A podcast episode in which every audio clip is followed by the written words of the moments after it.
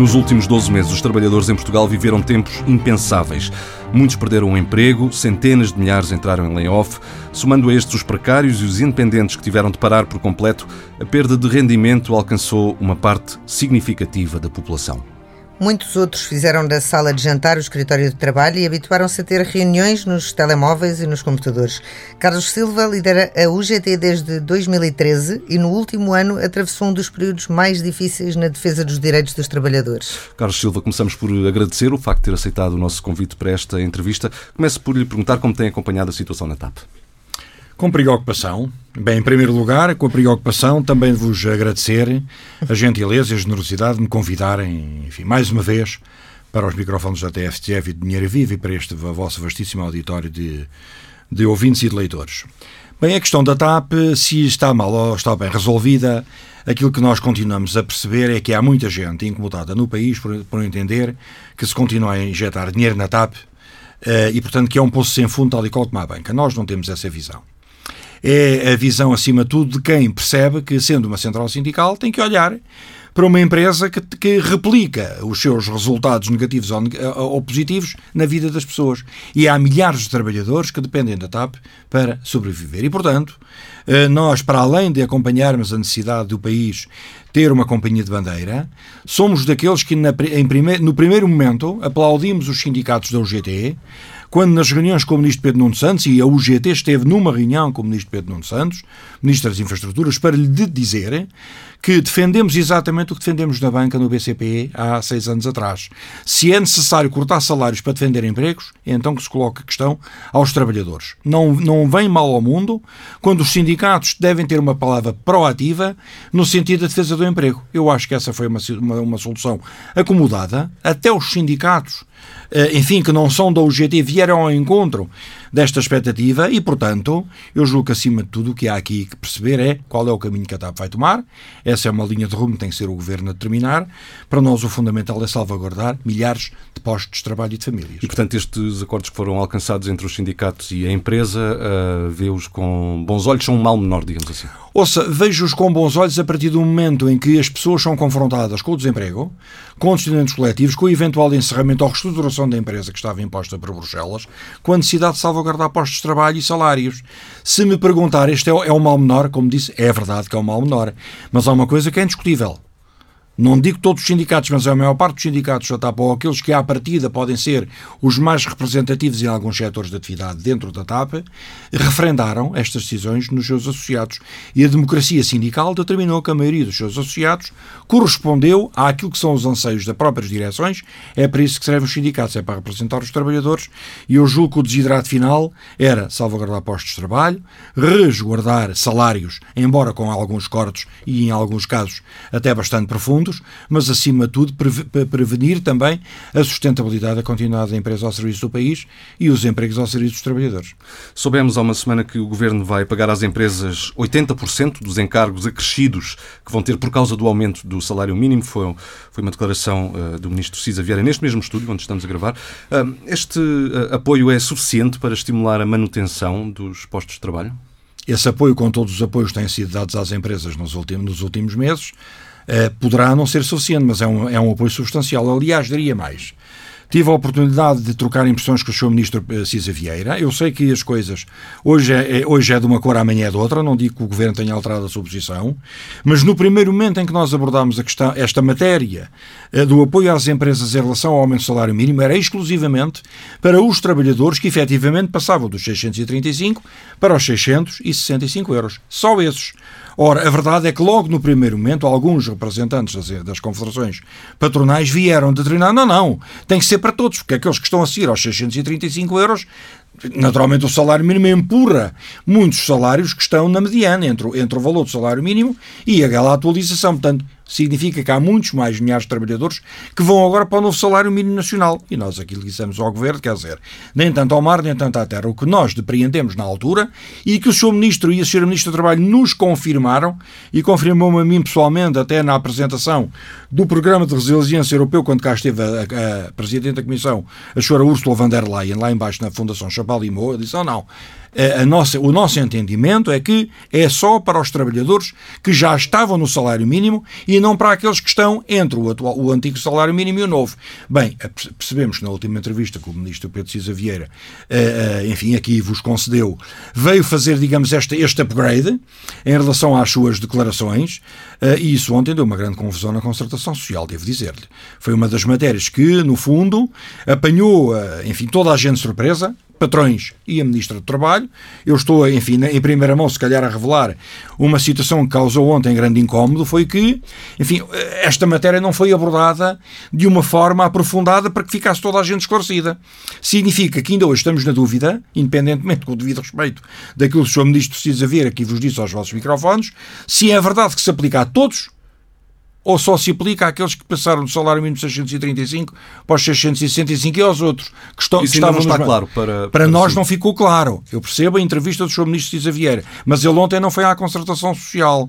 Quando e uma... ontem estamos a gravar uh, Sim, não foi semana, à... na, na quarta-feira. Não, não, não foi à concertação social nesta semana e, portanto, não tendo ido à concertação social, faltou-nos aí esse input da parte do Ministro da Economia. É evidente que tem havido reuniões bilaterais que nós sabemos entre patrões e entre o Ministro da Economia, enfim, é o homem que está mais ligado entre o governo às empresas, mas enfim, a concertação social é apenas, é, é, sobre, é sobretudo, não é apenas, é acima de tudo um fórum onde todos os membros do governo podem naturalmente eh, ter lugar e devem ter lugar para ouvirmos todos a mesma coisa. E não apenas os patrões ouvirem uma coisa e os sindicatos ouvirem outra. A UGT está fora desta, deste round, não teve reuniões bilaterais com ninguém do governo e, portanto, eu mantenho aquilo que, que ouvi do ministro Cisa Vieira. Não temos aqui nenhum braço de ferro. Queremos é saber, se, e, e perguntou claramente, isto chega para as empresas, porventura não chegará. Mas em relação a esta clarificação, é fundamental que o Governo, de uma vez por todas, esclareça se é ou não é para manter a informação que o Sr. Ministro da Economia aqui concedeu, e nós acreditamos que sim, mas isso era importante também, os seis parceiros sociais ficassem todos imbuídos no mesmo esclarecimento, e essa clarificação ontem pecou por não existir. E não sabe também se há contas feitas no sentido de quanto é que isso poderia custar a mais? Não, ouça, nem sequer a questão está esclarecida quanto é que isto poderá custar, mas há uma coisa que eu lhe devo dizer. Há pouco tempo, não sei se foi no, no, no, no Dinheiro Vivo, se foi num dos jornais do, do grupo, enfim, num jornal de, de, de grande informação havia um, houve um, um, jornalista, nem sei se foi um jornalista, até foi alguém que escreve, portanto, um investigador, que escreveu uma coisa muito simples. O governo tem que se preparar ou para milhares de óbitos ou para milhares a crescer ao déficit. E nós já dissemos em concertação social que é preferível que o governo português, independentemente da bazuca que aí vem, seja a fundo perdido, ou seja, com, com empréstimos, é fundamental que prepare o país para acudir às necessidades das pessoas. E nós, enfim, poderão vir outras perguntas a seguir, mas nós temos que acudir às necessidades das empresas e para nós há um, um pressuposto fundamental. É que a injeção de capital que tem, e são milhares de milhões, como ontem, ontem, ontem ainda foi referido pela Sra. Ministra do Trabalho e que o Sr. Ministro da Economia já referiu, são milhares de milhões onde um dos pressupostos fundamentais que o Governo não se tem cansado de apregoar é na defesa dos postos de trabalho.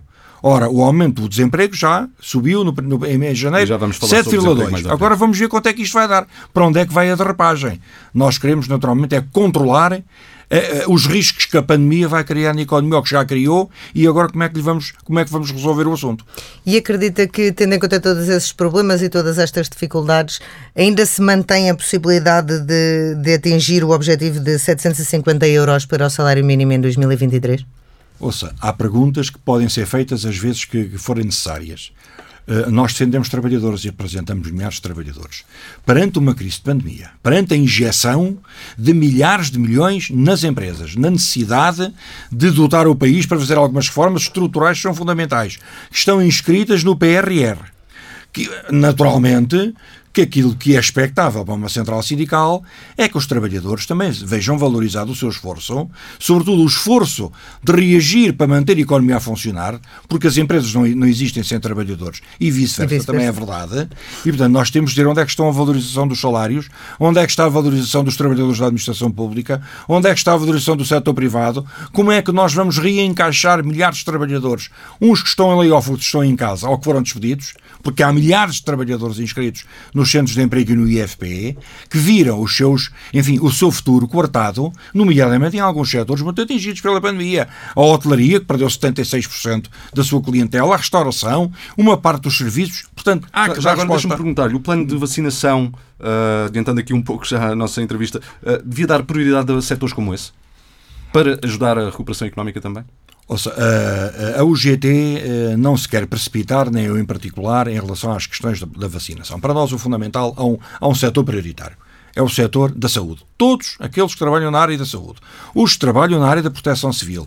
Os bombeiros. As pessoas que têm que lidar todos os dias com outros, não podem estar em casa nem em teletrabalho e têm que responder aos transportes, a, portanto, a, a serviços básicos de, de, de, de, apoio aos cidadãos, devem ser vacinados em, em, em primeiro lugar. Já agora, no, no, dia 11 de março, o Sr. Primeiro-Ministro irá apresentar, enfim, um primeiro draft sobre eh, um, um eventual programa de desconfinamento todos os setores que efetivamente couberem nesta primeira fase de desconfinamento têm que ser vacinados. Veja-se o caso que foi suscitado esta semana que, que, que, estamos, enfim, que está a decorrer pela FNE, pela nossa Federação Nacional de Educação, quando veio dizer se é para reabrir escolas de forma gradual muito lentamente, mas gradual, independentemente dos anos que vão ser reabertos, é o primeiro, segundo, terceiro, quarto ano, não sei, mas os professores que tiverem que voltar à escola têm que ser vacinados em primeiro lugar, tem que haver prioridades. Portanto, é professores e pessoal não docente. Portanto, em função das, das decisões do governo, o plano de vacinação tem que acompanhar a todos aqueles profissionais que têm que voltar ao contacto diário com alunos ou com quaisquer trabalhadores.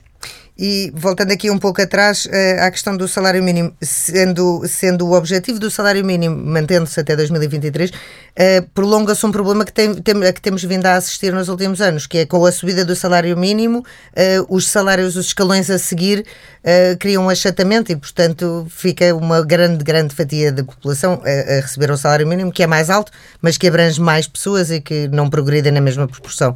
Deveria, neste sentido, ser criado, deveriam ser criados novos escalões nos patamares logo a seguir para garantir que esta subida também se prolonga para os, os outros Olha, acima de tudo, devia ser dado ênfase àquilo que foi a, a sumo, o sumo do último acordo de concertação social do início de 2018, assinado pela, pela UGT. Dinamização da negociação coletiva. São os patrões, quando se vêm queixar que o aumento do salário mínimo vai constranger as empresas, então os salários a seguirem foram os próprios patrões que mantiveram ali aquilo, aquilo que eventualmente os próprios economistas diziam que havia aqui um efeito bola de neve, que o aumento do salário mínimo empurrava os outros salários, é mentira. Verificou-se que é mentira. Nós vivemos uma ficção e, portanto, o paradigma foi ultrapassado. Passa a ser uma ficção, é que o salário mínimo, quando atualiza, empurra os outros escalões. Portanto, isso não corresponde à verdade. E então Se... devia ser forçada essa atualização? Então, eh, ouça, ele não tem que ser forçado à atualização do salário mínimo. O salário mínimo deve se manter na trajetória que tem vindo a seguir. O que nós queremos é que. É até aos 750, até mais. Já quem defenda, como sabe, a outra central sindical defende 850 no mais curto espaço possível de tempo. Não explica qual é este mais curto espaço possível. Se me disser num prazo de 10 anos, se calhar até menos mas não é um curto, não é curto espaço possível. 850 euros é uma métrica que parece interessante, dentro de talvez 3, 4, 5 anos, nunca antes. Portanto, até aos 750, o Governo deve manter esta trajetória, mas também deve manter um esforço de junto às empresas de pôr realmente a negociação coletiva a funcionar. Mas e... impondo mesmo escalões, como fez com o salário mínimo, ou uma, uma, um a negociação coletiva não pode, A negociação coletiva é ela, é ela própria e uma força de lei. Portanto, não pode ser imposta por qualquer governo. O único governo, a única coisa que pode impor, é impor são salários da administração pública não é? Ou o salário mínimo nacional, pode colocá-lo ouvindo os parceiros sociais, não tem a obrigação de responder às nossas, aos nossos apelos. Agora, a negociação coletiva é uma matéria que é da exclusiva responsabilidade bilateral entre sindicatos e patrões. Portanto, ou nós temos a capacidade e a habilidade de empurrar a negociação coletiva mais para a frente, e até agora isso tem-se verificado com muita dificuldade, e portanto a pergunta que se faz é o que é que nós vamos fazer para obrigar os patrões a aceder à negociação coletiva. É porventura numa negociação multilateral da concertação social, onde eles queiram alguma coisa, e nós podemos naturalmente criar entraves. É, é, é um pouco esta a situação. Portanto, querem tudo e nós não queremos que eles tenham tudo. Portanto, se é isto que os patrões querem, querem ter da parte hoje GT é um, um, digamos, uma força de bloqueio, esse não é o nosso estilo em Portugal.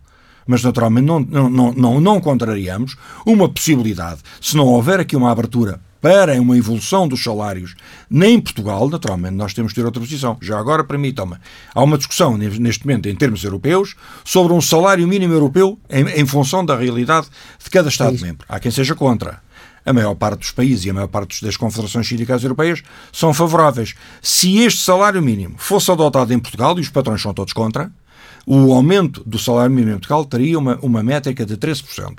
A grande questão aqui é, um, é o valor de referência, que a SES e a Comissão Europeia puderam fixar ou discutir em cerca de 60%, 60% do salário mediano. E o salário mediano em Portugal qual é? Desde a crise de 2009-2010, foi-se constrangendo tanto que é dos países, é, dos 27 a nível da União, que menos verá um aumento do salário mínimo contrariando todos os outros países. Mas acha que isso é má vontade das empresas? Acha que as empresas verdadeiramente teriam condições para subir os restantes salários e não o fazem porque não querem?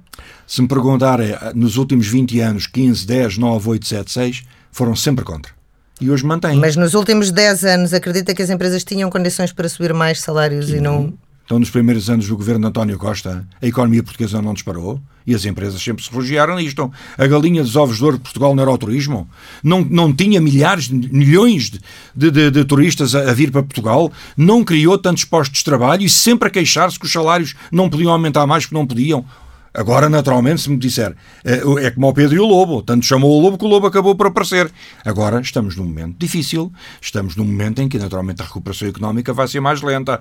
A precariedade é imensa e estes setores foram muito atingidos. Daí que seja necessário é, é, é, a primeira pergunta e uma resposta outra vez à primeira pergunta. É necessário que o Estado português e o governo com a bazuca que vier da União Europeia tenha uma especial incidência na sua atuação e na aplicação de verbas, nomeadamente aos setores mais atingidos, e estes setores são de grande empregabilidade. Uh, a crise uh, atingiu muitos setores, como acaba de dizer. O que lhe pergunto é se a taxa de desemprego que temos, aquela que foi conhecida uh, para 2020, publicada pelo INE, se uh, reflete uma realidade que poderá ser duradoura ou uh, o layoff está a adiar um cenário mais, mais triste, mais perigoso? É a nossa convicção que o layoff está a adiar esse cenário. Se não fosse o layoff, se não houvesse apoios do Estado, eu estou convencido que a taxa de desemprego ultrapassaria os dois dígitos. Aliás, eu julgo que pouca gente tem dúvidas disso em Portugal. Diria mesmo mais: os últimos números do IFP, de há cerca de 10 dias, registram cerca de 420 mil inscritos nos centros de emprego. Uh, se a isto a crescer, todos aqueles que não estão inscritos nos centros de emprego, aqueles que estão que, que não estão em formação profissional, que não estão a estudar os chamados nem nem, não estão em lado nenhum, a pergunta que se faz é então onde é que essa gente está inscrita?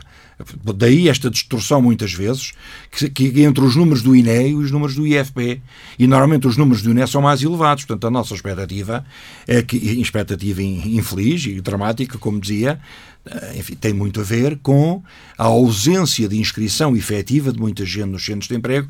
Portanto, eu estou convencido, infelizmente, que o governo vai ter que continuar a meter as mãos na massa e a aproveitar uma parte importante das verbas que vêm ou que virão dos fundos estruturais europeus para apoiar a economia, para apoiar as empresas e, naturalmente, como sustentáculo eh, da manutenção dos postos de trabalho, porque senão isto seria um desastre social em Portugal. Eh, e considera que os apoios ao teletrabalho uh, neste momento são os adequados? Não não são adequados. Mas também não é adequado o momento de se estarem a, discutir alterações legislativas ao teletrabalho. Não é num momento de crise que nós vamos discutir uma alteração legislativa a uma regulamentação de uma matéria que deve ser discutida sem a pressão do momento. Porque neste momento há distorções no próprio mercado de trabalho. É evidente que nós gostaríamos, aliás, eu devo dizer, nós gostaríamos que houvesse muito mais apoios aos trabalhadores do teletrabalho, inclusivamente os da administração pública. Nós fomos daqueles que dissemos no primeiro momento tem que se pagar os subsídios de refeição tal e qual como está no Código. Os patrões, como sabes, pernearam muito, eram contra, acabou por vir depois uma decisão do Governo a vir acudir à reivindicação que o GT apresentou. Mas também fomos daqueles que dissemos que aqueles que estão em teletrabalho estão em teletrabalho porque estão obrigados a estar em teletrabalho. Se há um decreto de estado de emergência e quem puder estar em teletrabalho está, estão é com os filhos em casa, estão até com os mais velhos em casa, estão permanentemente conectados à rede, não conseguem desligar, não conseguem conciliar a vida profissional, pessoal e familiar, e digo mais, pagam a internet às suas custas, pagam a eletricidade porque o computador está ligado todo o dia, toda a noite, O pagam o telemóvel, portanto, os, o não governo já chega. veio dizer que os patrões têm de pagar esses custos, no entanto, o próprio Estado não paga aos funcionários públicos. não paga aos funcionários públicos e, portanto, nestas coisas é olha para o que eu digo, não olhes para o que eu faço. Ora, aquilo que é, a pergunta eh, que me fez é concreta. Estão, está muito aquém das necessidades de quem está em teletrabalho. Isto é uma matéria tem- que também está a constranger a vida das pessoas do ponto de vista dos seus rendimentos. Ora, porque uma parte do rendimento disponível é porque há muitos casos até que são casais, estão os dois em teletrabalho, um numa sala, outro noutra, a tomar conta dos filhos até aos 12 anos, até podem alternar. Enfim, Há aqui alguns apoios que foram tidos na última reunião da concertação social, nomeadamente que eles podem fazer uma decisão entre um e outro, mas há, entre o marido e a mulher, entre os cônjuges, mas há acima de tudo uma coisa que temos que perceber. Eh, num momento difícil da vida do país, eh, os trabalhadores precisam naturalmente de um reforço da proteção social e os que estão em teletrabalho não têm os apoios que deveriam ter. E mais, os patrões já, têm, já vieram dizer que há uma subida do índice de produtividade mas que alguns querem que os trabalhadores é melhor voltarem à empresa porque querem controlá-los melhor. Porque o controle à distância é feito às vezes por maneiras capciosas que nem muitos de nós nos apercebemos. Já eh, mencionou os milhões que vêm de que hão de vir de Bruxelas. Uh, Pergunto-lhe como é que olha para o plano de recuperação e resiliência, se estão lá eh, todas as medidas que deviam estar, se estão a ser eh, bem canalizados aqueles apoios. Bem, eu espero que sejam bem canalizados. Essa é uma decisão do governo. Agora não está lá tudo, não está. Eh, aliás, este, este PRR inicial, eu espero que o governo atenda no princípio da boa-fé e do, dos contributos que os parceiros sociais fizeram chegar e muitas outras entidades da sociedade civil, que inclua as- eh, eh, aquilo que são as projeções do UGT. O que é que falta? Há uma grande lacuna, é a lacuna social. Não há questões sociais, não há, não, não, não acodem às necessidades dos trabalhadores, não há valorização de salários, fala-se em renovar a administração pública. O que é renovar? É rejuvenescer? É dar-lhes novas carreiras? É, no- é dar-lhes novos salários? É olhar para a valorização. O que é valorização de um trabalhador? Veja uma entrevista, está publicada há poucos dias, de uma enfermeira portuguesa em Londres, que vem dizer, uma carta aberta ao ministro António Costa, que vem dizer, mas como é que eu volto ao meu país se o meu país me oferece um salário de 600 ou de 700 euros? É com isto que eu volto para Portugal? Eu tinha vontade de lá estar para apoiar o meu povo e os portugueses, mas não vou, porque não sou valorizada. É, nós temos que olhar para estas coisas com olhos de ver. Estamos a falar para jovens, licenciados, a geração mais qualificada de sempre, e aqui nas qualificações incide naturalmente uma das peças que nós, uma das lacunas fundamentais. É preciso reforçar as qualificações dos portugueses, é preciso reforçar a componente social, a proteção social, está a parte da habitação, há algumas áreas da saúde que foram eh, implementadas neste, neste PRR, espero que naturalmente outras mais. E já agora, a modernização da administração pública é só para as áreas metropolitanas? Então, e a pobreza também é só há nas, ar- nas áreas metropolitanas? Como é que se combate a pobreza? É só em Lisboa e no Porto? Até e o interior não tem pobreza? Como é que se combate as desigualdades num país pequeno que é tão assimétrico? Como é que se reforça a coesão territorial e social? E já agora, onde é que está uma palavra para o interior? Zero. Portanto, é dentro destas questões que a UGT colocou as suas preocupações ao Governo e aguarda com serenidade que o Governo possa, não digo todas, não temos esse dom do unanimismo, mas que possa acolher muitas das nossas propostas. Como é que tem visto, eh, o Carlos apoiou o, o- o atual Presidente, Marcelo Rebelo de Sousa, na sua recandidatura, como é que tem visto a postura do Presidente da República durante esta pandemia? Uh, sabe que eu, uh, eu sou secretário-geral do GT, sou o que sou, também se não fosse não, eu não era tão conhecido no país, é natural, é da vida, mas apoiei a recandidatura do Presidente Marcelo. E uma das, da- da- das questões que me levou a apoiar a, re- a recandidatura foi exatamente a sua postura, não apenas nos incêndios, eu como sabe vivo em Figueiró dos Vinhos, foi a zona desastrada, onde morreram cerca de 60 pessoas, naquela estrada que eu faço todos os dias, onde vivo, encostado ao Conselho Castanheiro de Pirifigueiró, estrada 236-1, e portanto, quando vi o Presidente da República na nossa região, quando ontem vai presidir uma, uma reunião do Conselho de Ministros, esta semana, eh, presidiu precisamente sobre a questão da floresta, e quando na pandemia, de, em muitos momentos, sustentou com uma forte articulação a posição do Governo, ou seja, houve aqui, digamos, quase uma cumplicidade Presidente da República, Governo e Presidente da Assembleia da República, eu acho que ele contribuiu muito para a estabilidade política, para a estabilidade governativa e para a, para a paz social do nosso país. Eu acho que isso, os portugueses sentiram isso e daí que ele tenha tido o resultado que teve nas eleições de janeiro. Eh, há um ano o Carlos dizia que não iria candidatar-se a um novo mandato da UGT. Mantém essa decisão? Mantenho essa decisão, mas preciso que, que, sejam, que se apresentem candi- candidatos. Ainda não há? Uh, nós estamos sempre a cogitar e a congeminar no nosso seio essa possibilidade. Eu estou convencido que há dois camaradas meus que têm essa, reúnem essas condições. Resta saber se a vontade também dos outros em acolher. Aliás, há um que, de uma forma muito explícita, há, há dois meses, José Abrão, se disponibilizou, portanto, mas isso não basta nós disponibilizarmos. É um bom candidato, José Abrão? É um, é um bom candidato, é um bom sindicalista, é um bom dirigente sindical. para apoiá-lo? Diga? Se, se gostaria de apoiá-lo numa candidatura. Uh, não cabe ao atual secretário-geral manifestar e determinar como é que são os seus apoios, porque senão iria influenciar. Isso, eu, ou seja, eu devo dizer uma coisa: a vontade de muitos dirigentes e colegas meus e meus camaradas é, é que eu me recandidato. Essa é que é a questão. Portanto, não estou a mentir, não estou a, a omitir nada. Eu prefiro sair porque acho que. Ouça, eu estava-lhe a dizer antes do início da entrevista que tive uma pontaria desde 2013 até agora, tenho vivido permanentemente em crise.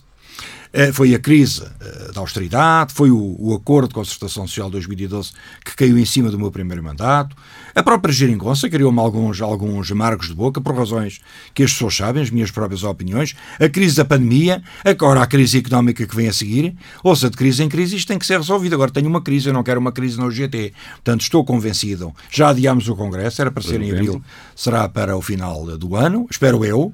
Uh, e perante as atuais uh, circunstâncias da vida, tenho que fazer um, um congresso da tendência socialista, que é quem determinará no seu seio quem será o candidato seguinte, e mesmo isso tem que ser adiado, porque enquanto não houver congressos presenciais, e nós não somos como aqueles que entendem que não poder realizar um congresso é um atentado aos direitos, liberdades e garantias, nós queremos cumprir as regras de segurança e queremos que os nossos dirigentes estejam presentes, quando isso, isso só pode acontecer no momento em que efetivamente haja condições de segurança e de E como é que avalia hoje a prestação da geringonça? A geringonça em alguns aspectos correu bem e noutros correu menos bem. Verificou-se nas últimas legislativas para cá, as instituições do Bloco de Esquerda, e acredita que ainda vai haver um mais orçamentos de Estado a passar sem grandes problemas à esquerda? Isso é, um, é, uma pergunta mais para o António Costa do que para mim. Eu, enfim, como sabe, tenho as minhas simpatias eh, em relação à política.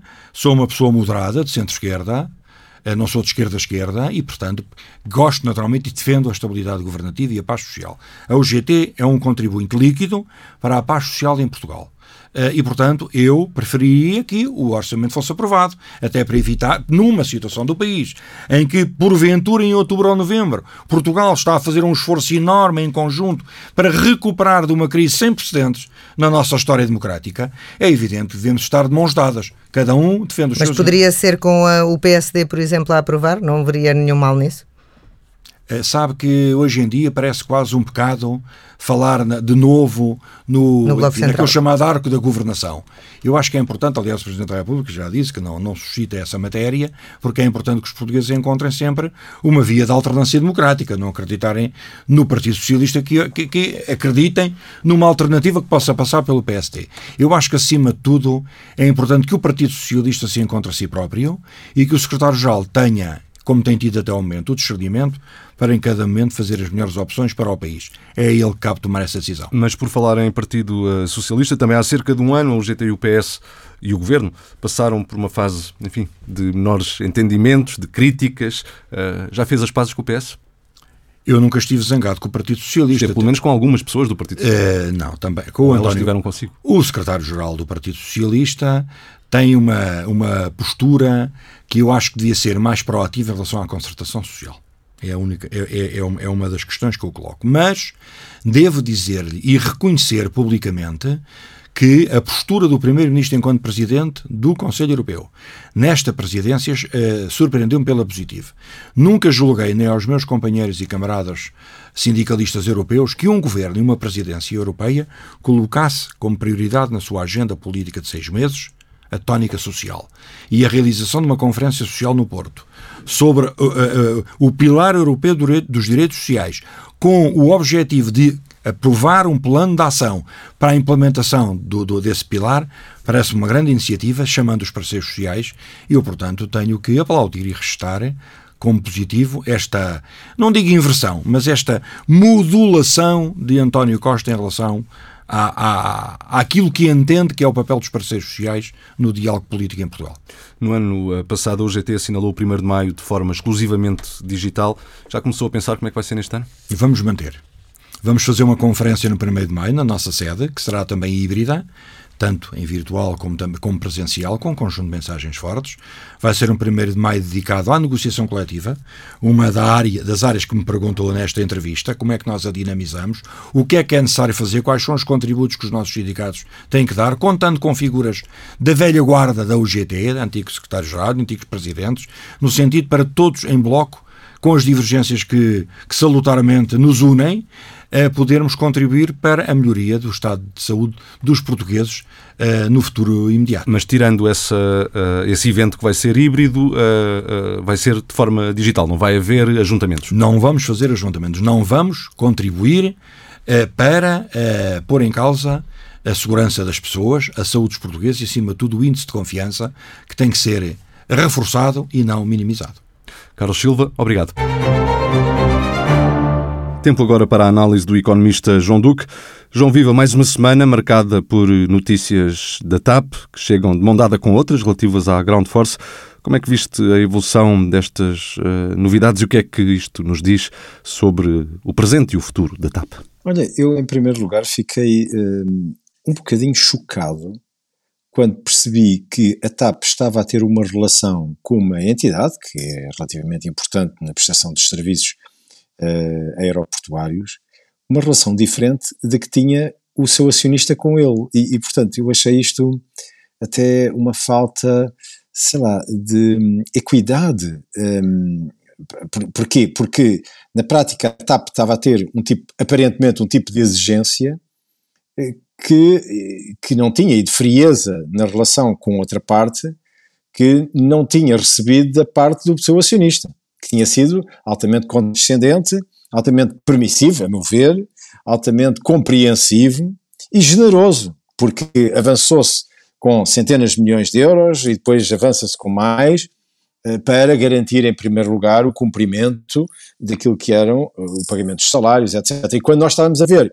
que havia aqui uma outra entidade que, tentando ter com a TAP uma relação comercial de entendimento, mas que ia para além disto para salvar os postos de trabalho e pagar os salários em atraso, etc., e não estava a ver este entendimento. Agora. Deixa-me só dar aqui um, um, enquadramento para os nossos ouvintes. A TAP é acionista minoritária da Ground Force, que está a passar por dificuldades e a TAP disponibilizou-se para ajudar, desde que o acionista maioritário penhorasse as ações que tem e que uh, fazem com que possa controlar a empresa. Exatamente. Se bem que no início a proposta era penhorar apenas os ativos da empresa e não as ações de outro de outro acionista. Ora bem, o que é que eu aqui me preocupa? É que, uh, uh, no fundo, usando as ações para penhora, isto corre-se um risco elevado. É que a TAP passa a ser o acionista maioritário. E então vamos ficar, em definitivo, com um problema nas mãos. Uh, portanto, eu, eu acho que acabamos de ficar aqui assim numa situação que eu fico um bocadinho desconfortável. Eu sei que há um problema emergente para resolver, que é o problema dos trabalhadores da Ground Force. Eu sei que há um problema um, para resolver, que é o problema da TAP. Mas acho que vamos aqui criar uh, a situação propícia para um destes dias, sem percebermos bem como, já estamos com a TAP e a Ground Force no nosso, nas mãos do Estado. Coisa que não me parece que seja o mais adequado. Portanto, esta solução, que até aparentemente era mais uh, defensiva dos interesses do Estado, no fundo, está a ser menos defensiva. Outro tema, na próxima semana começa mais uma comissão parlamentar de inquérito ao novo banco, com eh, uma maratona de audições na Assembleia da República. Expectativas? Não tenho expectativas de que venha trazer qualquer novidade. Uh, o António Ramalho, eu tenho uh, a sensação de que, depois daquilo que eu já vi, em termos das auditorias que já foram feitas, das explicações que deu publicamente, quer na televisão, quer no Parlamento, já onde foi várias vezes, eu não sei o que é que vão procurar mais para irem, uh, digamos assim, buscar novidade à, à forma como tem sido gerido o novo banco. Eu continuo a dizer aquilo que tenho dito até agora. Isto é, o António Ramalho é um gestor profissional, tem objetivos, que lhe foram uh, apresentados e tem uh, estímulos que seguramente negociou.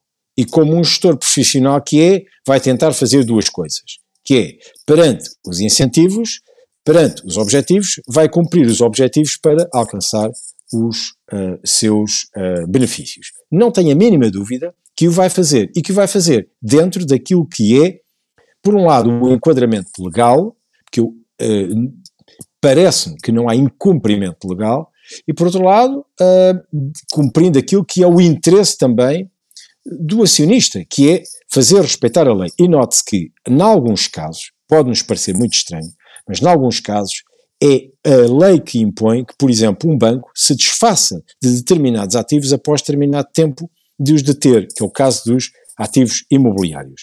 O banco tem que se desfazer deles. É uma imposição que lhe foi feita. É de natureza regulamentar, ele tem que se desfazer. E, portanto, pode-nos parecer inadequado. Pode-nos parecer que se tivesse mais tempo com ele em carteira, isto deveria permitir que mais tarde viesse a vender por um valor melhor. Eu compreendo isso tudo. Só que a lei é outra e a lei impõe determinado tipo de ações. E, portanto, eu não estou à espera de nada de novo. Aliás, a forma como uh, o novo banco tem respondido uh, às exigências que lhe têm sido feitas, quer pelos auditores, quer nas audiências, etc., tem sido um cumprimento integral da uh, informação que tem que prestar.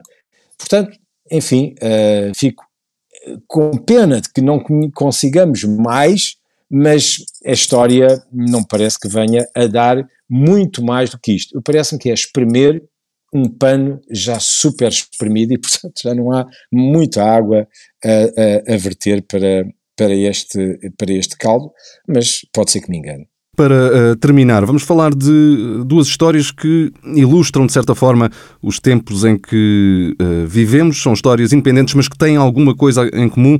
Há uma que tem a ver com a demissão do presidente da Rio Tinto, uma multinacional na, na área da, da, mineração. Queres uh, explicar que história é esta? É verdade, é uma história muito interessante que um, ehm, foi um. portanto, a Rio Tinto é uma das maiores empresas do mundo de mineração é uma empresa anglo-australiana e que uh, em 2020 uh, eh, destruiu umas, uh, umas, umas grutas, diria, umas grutas que parece que eram algo que era quase considerado sagrado para o património, ehm, digamos, da Austrália. E, portanto, isto, isto pôs em causa, digamos assim, uh, a possibilidade do presidente, do CEO, se vir a recandidatar. Isto não é aceitável hoje em dia. Porquê? Porque está ligado àquilo que é o cumprimento de determinados objetivos que são cada vez mais prementes no cumprimento daquilo que é a função das empresas. Isto é, as empresas têm que produzir bens e serviços, mas garantindo que também estão comprometidas com os objetivos de sustentabilidade, entre os quais o uh, societal ou societário, em que há uma garantia de que as empresas, ao desenvolverem a sua atividade, garantem não destruir o património, nomeadamente cultural, dos uh, locais que uh, têm na sua administração. E, portanto, isto, aliás, responde diretamente àquilo que é agora uma outra exigência, foi uma, um anúncio de, de, do maior chamado ativista, do investidor ativo na Europa, o maior deles, a Civian Capital, que garantiu que o seu dinheiro não vai ser colocado em empresas cujos uh, objetivos para avaliação dos CEOs, dos presidentes das empresas, para depois efeitos remuneratórios, não venham a ter em conta objetivos de natureza de sustentabilidade. E, portanto, nós estamos num novo mundo, é um mundo em que a gestão, para além daquilo que são os desafios propriamente do negócio, tem que contemplar, tem obrigatoriamente contemplar em respeito e em métrica de avaliação os objetivos de sustentabilidade. Um mundo novo que eu espero que consiga conciliar aquilo que é a liberdade do negócio com a defesa do património cultural, ambiental e de sustentabilidade. A vida do dinheiro aos sábados com o dinheiro vive no Jornal de Notícias e Diário de Notícias e em permanência em tsf.pt.